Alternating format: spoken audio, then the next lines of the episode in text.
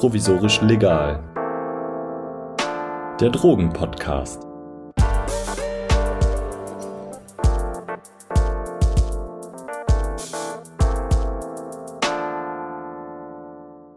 Da habe ich mir überhaupt nichts vorgestellt. Ich war einfach glücklich, dass eine Tablette und habe mich einfach leiten lassen. Man kriegt da so eine schwarze Maske, schöne Musik und ich habe mich da wirklich einfach hingegeben. Ihr habt gerade Barbara gehört. Sie wird seit diesem Sommer mit Psilocybin behandelt, also dem Wirkstoff von Magic Mushrooms. Getroffen habe ich sie im Schmerzzentrum von Livia Granata in Zürich. In der letzten Folge haben wir uns mit Psilocybin in der Psychotherapie beschäftigt. Heute schauen wir uns den Einsatz in der Schmerztherapie an. Denn in der Schweiz ist das bereits möglich. Auch wenn die Bestimmungen streng sind und die Behandlungen von den Krankenkassen noch nicht übernommen werden. Livia Granata gibt in ihrem Schmerzzentrum seit rund einem Jahr Psychedelika an die Patienten ab, die bereits alle anderen Therapien durchlaufen haben. Zwei von ihnen habe ich getroffen, Barbara und Amanda. Sie beide werden mit Psilocybin behandelt, aber aus ganz unterschiedlichen Gründen. Barbara leidet an Migräne und Clusterkopfschmerzen. Amanda wird vor allem wegen ihrer Alkoholabhängigkeit mit Psilocybin behandelt.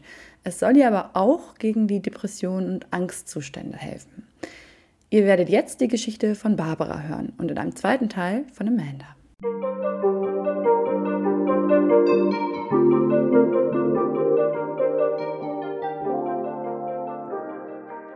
Wir sind ein Schmerzzentrum. Es kommen vor allem Patienten mit chronischen Schmerzen und äh, mit Kopfschmerzen. Wobei bis zu 18 Prozent der Bevölkerung leidet an Migräne. Deswegen sind die Migränepatienten natürlich mehr repräsentiert, aber auch eben Patienten mit Clusterkopfschmerzen. Das war Livia Granata. Ihr Schmerzzentrum liegt unweit vom Züricher Hauptbahnhof, mitten in der Stadt. Zu ihr kommen Menschen mit unterschiedlichsten Schmerzen, Migräne, Clusterkopfschmerzen, Phantomschmerzen, aber auch Depressionen und Angst. Barbara ist seit drei Jahren bei Livia Granata in Behandlung. Ich bin Barbara, ich bin 68 Jahre, wohne in Winterthur, bin eigentlich seit kleines Kind an nur kreativ. Äh, das ist meine Welt und habe ungefähr vor zehn Jahren angefangen mit diesen elenden Kopfschmerzen. Bin dann zum Augenarzt, weil ich das Gefühl hatte, irgendwas mit den Augen stimmt nicht, weil dieser Schmerz ja ins Auge geht. Und der Augenarzt hat mich dann hierhin überwiesen. Und dann haben wir angefangen, die Therapien zu machen, alles durchlaufen, bis jetzt zum Psilocybin. Das ist eigentlich das, was geholfen hat. Mit elenden Kopfschmerzen meint Barbara Clusterkopfschmerzen. Was das genau ist, hat mir Livia Granata erklärt. Also Cluster bedeutet auf Englisch Anhäufung. Es handelt sich um eine besondere Form von Kopfschmerzen, wo die Attacken gehäuft vorkommen, ein bis achtmal pro Tag in gewissen Saisonen, also episodisch oder leider bei einigen Patienten auch das ganze Jahr, treten hauptsächlich nachts auf und sind charakterisiert durch heftige Schmerzen, immer einseitig, immer äh, hinter dem Auge und bei der Schläfe. So heftig, dass äh, leider wird also diese, dieser Kopfschmerz auch Suicidal Headaches genannt, weil die Schmerzen so heftig sind, äh, dass äh, eben die Patienten während der Attacken auch suizidale Gedanken haben können. Äh, die Dauer kann variieren von 15 Minuten bis 3 Stunden und das unterscheidet eben die Clusterkopfschmerzen von der Migräne, die bis zu 72 Stunden andauern kann. Wir wissen, dass äh, es im Hypothalamus entsteht. Also wir wissen nicht, was die Ursache ist. Es gibt sicher eine genetische Komponente und es gibt äh, Triggerfaktoren. Äh, warum Hypothalamus? Also Hypothalamus ist auch zuständig für den zirkadianen Rhythmus und deswegen präsentiert sich oft Cluster immer zur gleichen Uhrzeit. Eben Triggerfaktoren oder Auslösefaktoren sind äh, Alkohol, Schlafentzug, Stress und viele andere. Also für jeden Patienten etwas anders manchmal, ob es Knoblauch ist oder Tomaten oder aber eben Alkohol ist ein klassischer Trigger bei Cluster, nämlich vermeiden die Patienten äh, sehr oft Alkohol im Allgemeinen. Mit zirkadianer Rhythmus ist gemeint, dass einige der Prozesse in unserem Körper zyklisch ablaufen, also nach einer inneren Uhr. Zum Beispiel unsere Schlafphasen oder der Blutdruck. Barbara hat sowohl Migräne als auch Clusterkopfschmerzen. Beides hat aber bei ihr erst spät angefangen. Ich hatte nach der zweiten Schwangerschaft sehr starke Migräne, es war aber hormonell bedingt. Bin schon ein bisschen Kopfschmerzkind gewesen, hatte oftmals wegen Stress oder so Kopfschmerzen, aber ansonsten hat es dann irgendwann vor 10, 13 Jahren angefangen, stark zu werden. Sie sagt ganz schön, also ich auch als Kind, oft haben Migräniker auch Reisekrankheit. Sie haben schon manchmal Kopfschmerzen in der Jugend, aber eben die Frequenz und die Intensität ist sehr unterschiedlich. Es gibt auch zehn Jahre, wo nichts los ist und dann genügt ein Triggerfaktor oder eine mhm. Schwangerschaft, um das Ganze äh, nach der Schwangerschaft vor allem mhm. auszulösen. Und es ist sehr unterschiedlich, aber Migräne liegt in den Genen und die Anlage war schon da. Während Cluster kann man auch später im Leben entwickeln. Beide Krankheiten führen zu starken Schmerzen. Trotzdem unterscheidet sich der Schmerz auch. So fühlt es sich an. Ein Migräneanfall ist einfach stetiger Schmerz und der Cluster ist der geht so schnell hoch ins Auge und man hat das Gefühl, man hätte ein Messer im Auge. Also es ist beides starke Schmerzen, aber der, der, Cluster übertrifft alles. Kann man nicht beschreiben. Also der Cluster, das ist die höchste Schmerzform, die ich erlebt habe. Also nicht mal eine Geburt ist so schlimm. Mein Migräne ist es länger, weil es wie ein Dauerschmerz ist und der Cluster kommt kurz und heftig und geht dann eigentlich auch so in Form von einer Stunde wieder weg. Wenn ich äh, schlechte Phase habe, habe ich fast jeden Tag meine Migräne, aber das kann dann so vier bis fünf Stunden sein. Und Cluster hatte ich jetzt nach dieser Pilzbehandlung nur noch eine oder zwei im Monat. Vor der Behandlung hatte Barbara im Durchschnitt 20 Mal im Monat eine Clusterattacke.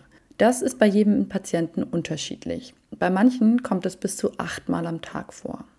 Wie Livia Granate erklärt hat, weiß man nicht genau, was die Attacken auslöst. Jeder Patient hat andere Trägerfaktoren. Und manche lassen sich gar nicht vermeiden. Bei mir ist es meistens nachts durchs Liegen und äh, sobald da Wärme kommt oder Druck entsteht, löst es aus. Zuerst fängt es, es kommt manchmal ganz schnell, also der Cluster ist bei mir so zwei Sekunden, dann habe ich es im Auge. Und ansonsten fängt es einfach langsam hinten an. Der Schmerz geht dann hoch und dann, wenn er im Auge ist, ist es so unerträglich. Liegen ist für viele Patienten mit Cluster ein Triggerfaktor. Deswegen haben viele Angst vor dem Schlafengehen. Die Attacken sind bei Barbara aber auch zu anderen Zeitpunkten aufgetreten. Sie wusste nie, wenn sie das Haus verlässt, ob sie nicht von einer Attacke überrascht wird ich bin oft schon mit meinem Mann, wollte weg und dann tack, kommt das und dann musst du wieder nach Hause. Also es schränkt dich so wahnsinnig ein, weil du ja nie weißt, wann kommt's, wann passiert's. Du bist immer so auf 200. Das kreist einfach auch immer im Kopf. Und was ist denn wenn? Und habe ich die Spritzen eingepackt und und und. Und das ist schon eine große Einschränkung aufs Leben. Barbara bekommt Triptane als Medikament. Die kann sie sich im Notfall spritzen. Sie helfen also akut bei einer Attacke, wirken aber weniger präventiv. Das geht dann relativ schnell. Aber ich versuche das immer zu vermeiden. Ich nehme das wirklich nur, wenn ich eine Ausstellung habe oder irgend sowas. Ansonsten bin ich froh, wenn ich das nicht nehmen muss. Wenn man zu viele Triptane nimmt, äh, verlangt der Körper auch nach diesem Medikament. Wenn eine Attacke kommt, hat Barbara auch andere Strategien, damit umzugehen. Wenn, wenn ich merke, es kommt, so schnell wie möglich hinsetzen. Wenn es stark ist, so schnell wie möglich eine Spritze nehmen.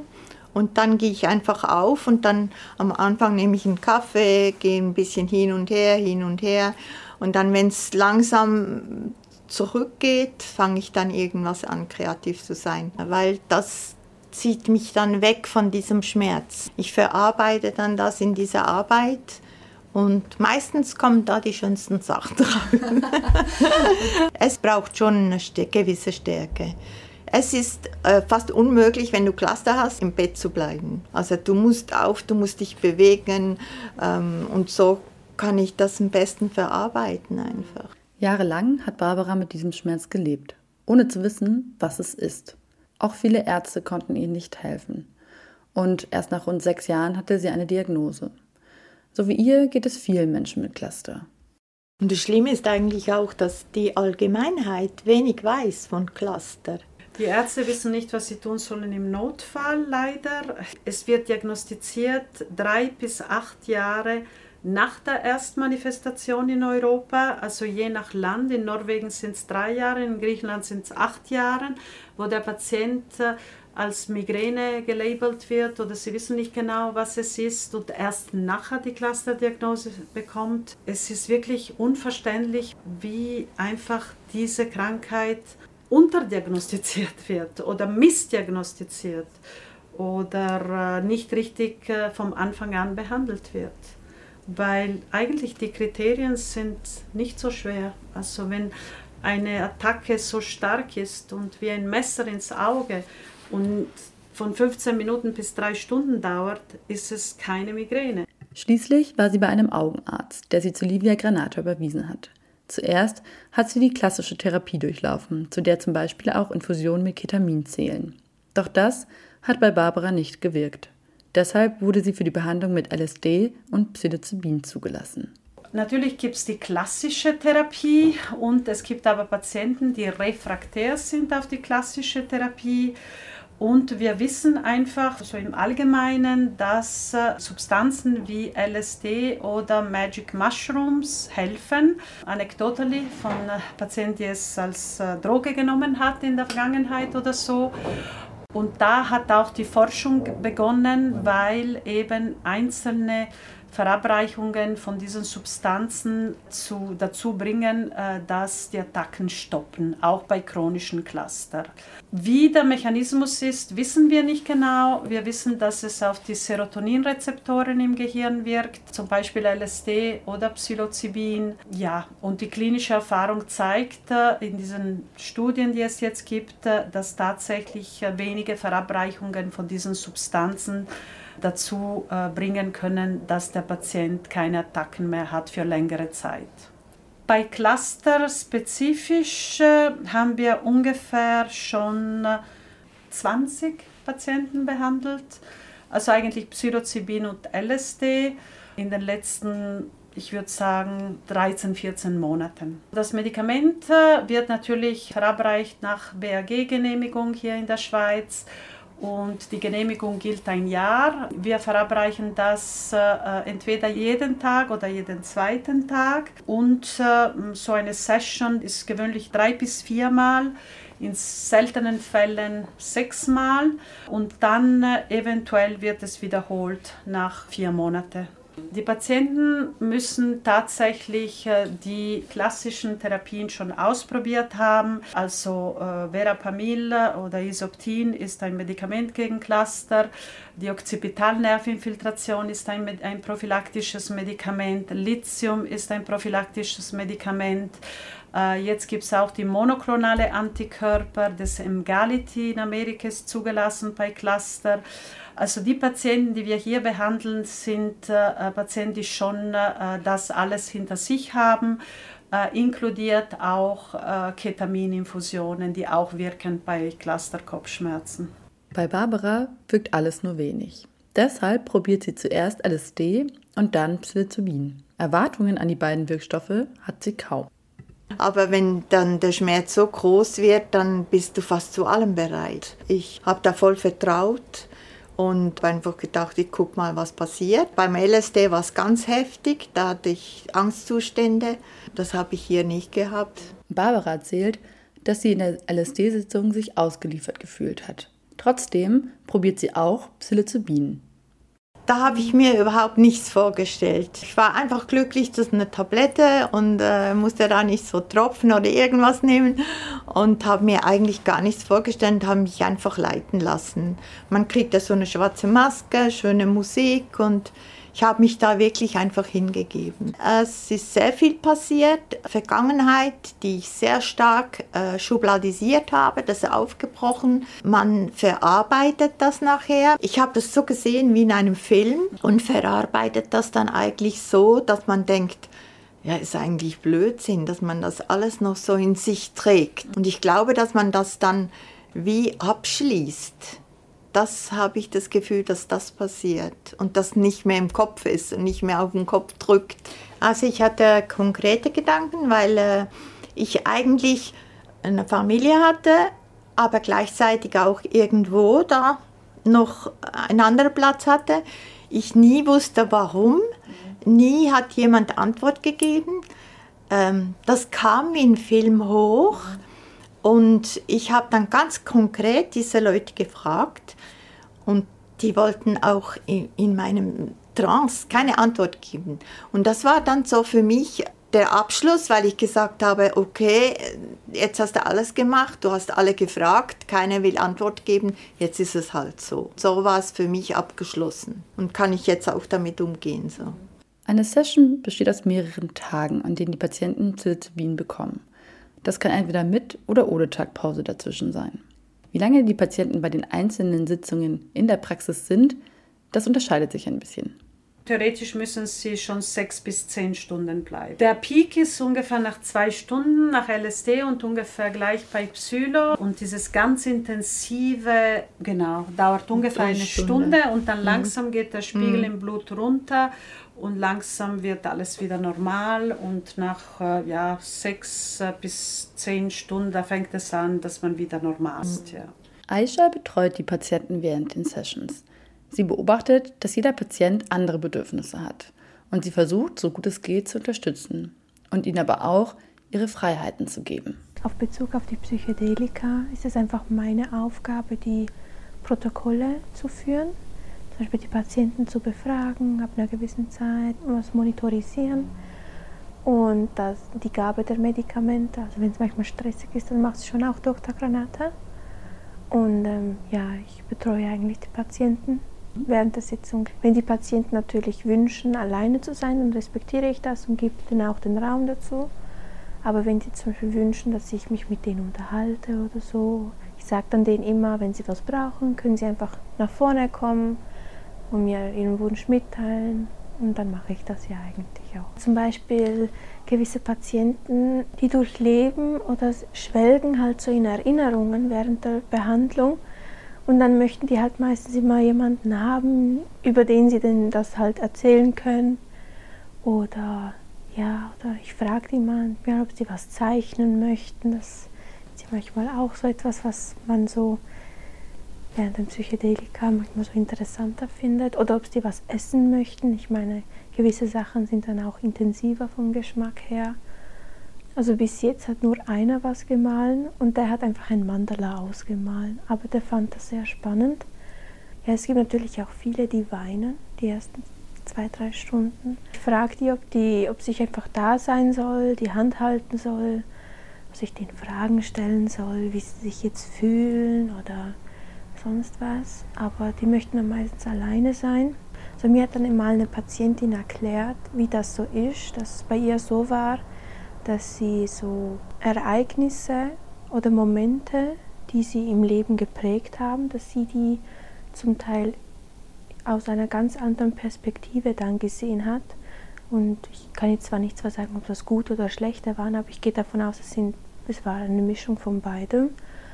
Und ich denke, dass man halt etwas von einer ganz anderen Perspektive sieht, das kann ich mir schon vorstellen, dass das, dass das auch einen zum Teil auch zusetzen kann, dass man vielleicht sich dann ein bisschen schlechter fühlt. Mir tut der Patient natürlich schon ein bisschen leid, halt da so liegen sieht und dass er weint. Dann würde ich eigentlich am liebsten einfach alles machen, dass er nicht weint. Aber ich denke mir dann, die Sitzung ist ja etwas, was eigentlich etwas Heilsames sein soll. Und ich denke dann manchmal auch, dass es vielleicht etwas Bereinigendes ist, so dieses Weinen. Viele beschreiben das ja auch als so einfach Druck ablassen. Ich will halt nicht den Patienten, weil ich meine, wenn man ja unter so einer Substanz ist, das ist ja wirklich ein Erlebnis. Und ich will da nicht irgendwie etwas Falsches machen, dass es irgendwie ins Schlechte rübergeht oder sonst was. Deswegen frage ich immer lieber. Auch für Barbara war die Session teilweise ganz schön anstrengend. Aber auch sie erzählt, dass sie sich vor allem danach befreit gefühlt hat. Es war auch lustig, nachher so durch Zürich zu laufen. Die Leute, die sahen so lustig aus und ich habe viel gelacht und die Bäume waren lustig. Ähm, war ein schöner Zustand eigentlich nachher. Mhm. Im Moment, wo du da so drin bist, ist es anstrengend, habe auch viel geweint, aber nachher war es eigentlich befreiend würde das so bezeichnen, dass es ist wie zehn Sitzungen bei einem Psychiater, wo du dann so langsam, aha, aha, ja, das und so, ähm, ging dann alles einfach schnell, aber ähm, es war wie eine Verarbeitung von einem schlechten Traum. Mir kommt das so vor, wie wenn du so diese psychischen Sachen ganz stark in den Kopf steckst und verschließt und das bricht dann auf und dann ist es wie, wie weg, also es fliegt dann wie weg. Und das hat wie eine Erleichterung auch gegeben im Kopf. Und ich denke, das hat auch damit zu tun, dass vielleicht wir Clusterpatienten auch sehr viel verarbeiten. Also sehr viele Kopfmenschen, denke ich, sind das auch, die viel äh, darüber mhm. nachdenken, wie, wo, was. Seit ihrer Session mit Psilocybin im Sommer 2022 hatte Barbara nur noch zweimal eine Clusterattacke. Die Migräne ist zwar noch da, doch ihr Alltag hat sich verändert ja, es hat sehr groß äh, ausgewirkt. Und zwar, dass sich einfach nicht mehr alles um diesen Kopf dreht. Also ich gehe heute schon zum Haus raus und habe nicht mal eine Spritze dabei. Und meine Tabletten, die sind dabei. Da habe ich noch nicht ganz weg davon. Aber ansonsten einfach mal Ruhe im Kopf. Einfach denken, äh, es spielt keine Rolle. Du kannst weg du stirbst nicht gerade oder du hast nicht so eine Attacke, wo du jemandem sagen musst, Entschuldigung, kann ich bei dir irgendwo hinlegen oder, oder in eine Ecke oder lass mich in Ruhe, fass mich nicht mehr an. Also das ist alles weg und diese Angst auch, äh, irgendwo zu versagen und äh, in einem Bus, in einem Tram, in einem Zug, äh, wo man sich dann nicht wehren kann. Die rufen schon die Ambulanz und du, das ist einfach schrecklich. Und das habe ich nicht mehr. In ihrem Umfeld waren viele Menschen erstmal wenig begeistert, dass Barbara Psychedelika bekommen soll. Viele Mythen und Klischees halten sich immer noch hartnäckig. Die Reaktionen waren ganz herrlich. Also die, die, die eine hat gesagt, ja, dann fängst du dann an zu fliegen und bist zum Fenster raus und, und das verändert dann dein Denken, dein Gehirn und du bist dann nicht mehr die gleiche. Und also ganz unterschiedliche Sachen sind gekommen. Das mit dem und, Fenster ist ein äh, Mythos, weil ja. es ist tatsächlich nicht so. Mhm. Also, dass sie aggressiv werden oder dass... Äh, diese Impulse entstehen. Also ich habe es nicht beobachtet. Ich, nee, ich war einfach im Geschehen drin. Mhm. Genauso wie wenn du ein Krimi guckst und, und jemand von hinten Wuh macht und du erschrickst. Also du bist schon äh, relativ stark weg. Mhm. Und dann äh, flacht das so langsam ab und dann ist es so, wie wenn du dein Leben betrachtest im Fernsehen. Vielleicht in den 60er Jahren waren auch die Dosierungen anders und es war nicht ein pures LSD oder ich weiß es nicht, aber eben diese Beschreibungen von Hyperaktivität und äh, also das, das sehen wir bei unseren Patienten nicht. Die liegen meistens äh, oder sitzen mhm. und so indische Musik ist geeignet. Äh, es gibt so gewisse Musikarten, die empfohlen werden. Äh, und eben bei depressiven Patienten ist es auch diese äh, Psychedelika begleitende Psychotherapie wichtig, ähm, die allerdings bei Cluster jetzt nicht so wichtig, aber bei eben mhm. in so einem Fall wäre es auch gut gewesen. Mhm. Aber in dem Moment muss man den Patienten auch nicht so stimulieren. Es ist mehr danach, dass psychologisch auch weiter äh, gearbeitet werden kann. Mhm. mhm. Da die Therapien noch relativ neu sind, wissen die Ärzte nicht genau, welche Dosierungen für welche Indikationen und welchen Patienten stimmen. Das befindet sich noch in der Forschungsphase. Livia Granate hält sich an die Bestimmungen, doch trotzdem muss man individuell sehen, wer welche Dosierungen braucht. Es ist eben, wir wissen es nicht und deswegen haben wir mit 100 angefangen aber es scheint, dass die Pulsbehandlung mit kleineren Dosierungen auch bei LSD besser wirkt als äh, die hohe Dosierung. Das heißt Mikrodosing oder Metadosing. Das sind eben 25 Mikrogramm oder sogar weniger. pro Mal. Die Session hat für Barbara erreicht, was sie lange nicht mehr hatte. Wie genau Psychedelika im Hirn wirken und warum sie bei Cluster zum Beispiel helfen können, das ist derzeit noch eine offene Frage in der Forschung. Barbara wird weiter in Behandlung sein und je nachdem nochmal eine Session machen. Wir mm, beobachten den klinischen Verlauf und eventuell äh, machen wir Boosterbehandlungen. Das bedeutet vielleicht äh, noch zwei, drei Sessions jede vier bis sechs Monate, damit es auch so bleibt. Aber die Charakteristik dieser Substanzen ist, dass sie vor allem bei Cluster über längere Zeit wirken. Das haben wir beobachtet. Es gibt aber auch Patienten, bei denen eine Behandlung mit LSD oder Psilocybin nicht in Frage kommt. Psychedelika sind natürlich kontraindiziert äh, bei Patienten mit einem äh, unkontrollierten Hypertonus. Also die müssen nicht einen hohen Blutdruck haben, der unbehandelt ist oder der behandelt ist und außer Kontrolle ist trotzdem. Epilepsie ist eine Kontraindikation, Schwangerschaft ist eine Kontraindikation, Schizophrenie und äh, ich würde auch sehr vorsichtig sein bei bipolare Störungen und bei Borderline Personality Disorders und bei dissoziativen Störungen. Ja, während der Verabreichung dieser Substanzen kann es zum Dissoziieren kommen, aber es ist nur vorläufig, also nur während der Behandlung und danach ist der Patient wieder in Anführungszeichen normal. Aber wenn jemand schon Psychose oder Schizophrenie äh, hatte, dann kann man eine richtige psychotische Episode auslösen, die dann Monate dauern kann. Also das ist eben die Gefahr. Äh, aber ja, was passiert? Es ist wie ein Resetting vom Gehirn. Es ist wie wenn man einen Computer ausschaltet und wieder einschaltet. Aber eben gewisse Krankheiten sind eine Kontraindikation. Man will nichts riskieren. Aber sonst Gefahren für den Patienten gibt es keine. Interessant ist, dass es sich keine Toleranz entwickelt und äh, auch, dass es nicht süchtig macht. Also weder LSD noch Psilocybin können süchtig machen. Divya Granata kann seit einem Jahr bestimmte Patienten mit Psychedelika behandeln. Doch die Bestimmungen sind streng. Sie wünscht sich, dass sie diese Substanzen in Zukunft einfacher abgeben darf und dass sie auch von den Krankenkassen in Zukunft übernommen werden. Denn bisher müssen die Patienten die Kosten für eine solche Behandlung selbst tragen. Das sind mehrere hundert Euro. Also es öffnet neue Horizonte. Also äh, ich wünsche mir wirklich, dass die Forschung so schnell weiterkommt, dass wir bald äh, eben diese Substanzen in der Apotheke haben. Der Weg ist noch lange, aber ich glaube, wir sind dran. Vor allem bei Cluster wirken sie sehr gut. Viele Patienten können sich eine Behandlung mit LSD oder Psilocybin nicht leisten und müssen dann mit dem Schmerz leben. Zum einen ist es die Clustererkrankung selbst, die von den Krankenkassen oft nicht ernst genommen wird. Das erzählt auch Barbara. Denn die Patienten sind außerhalb der Attacken schmerzfrei. Zum anderen sind auch Psychedelika zurzeit noch auf Label. Barbara wünscht sich, dass es dafür in Zukunft mehr Unterstützung gibt. Denn ihr haben die Psychedelika geholfen. Mehr als jede andere Therapie.